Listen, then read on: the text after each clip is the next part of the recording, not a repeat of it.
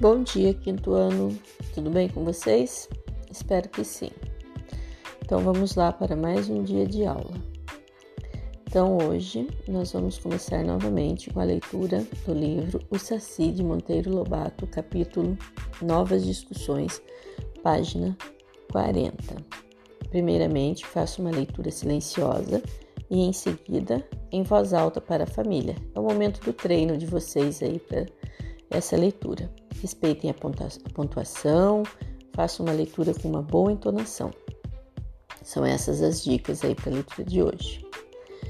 Encerrada a leitura, nós vamos para ciências humanas. Hoje nós vamos trabalhar com diferentes pontos de vista. Uma entrevista, vocês vão conversar com seus avós, né, ou pessoas mais velhas aí na casa de vocês e vão é, colher informações sobre como era a sua vida antigamente e como é agora.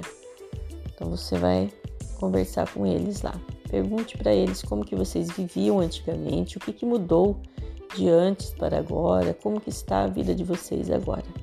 A partir dessa conversa, você vai escrever um pequeno texto sobre o que aprendeu acerca das transformações decorrentes do passar dos anos. Então, o que você aprendeu com essa conversa aí? O que, que as coisas mudaram, né? E o que, que ficou para você desta mudança? Ao terminar, gente, você deve enviar foto para mim dessa atividade, tudo bem?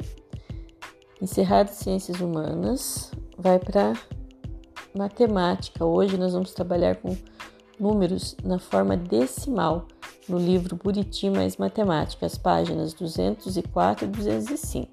Primeiro, vocês analisem bem, né? Observem com muita atenção a imagem, tá? Principalmente a classificação dos nadadores lá no painel, tá? Porque essa classificação né, estará envolvendo números decimais.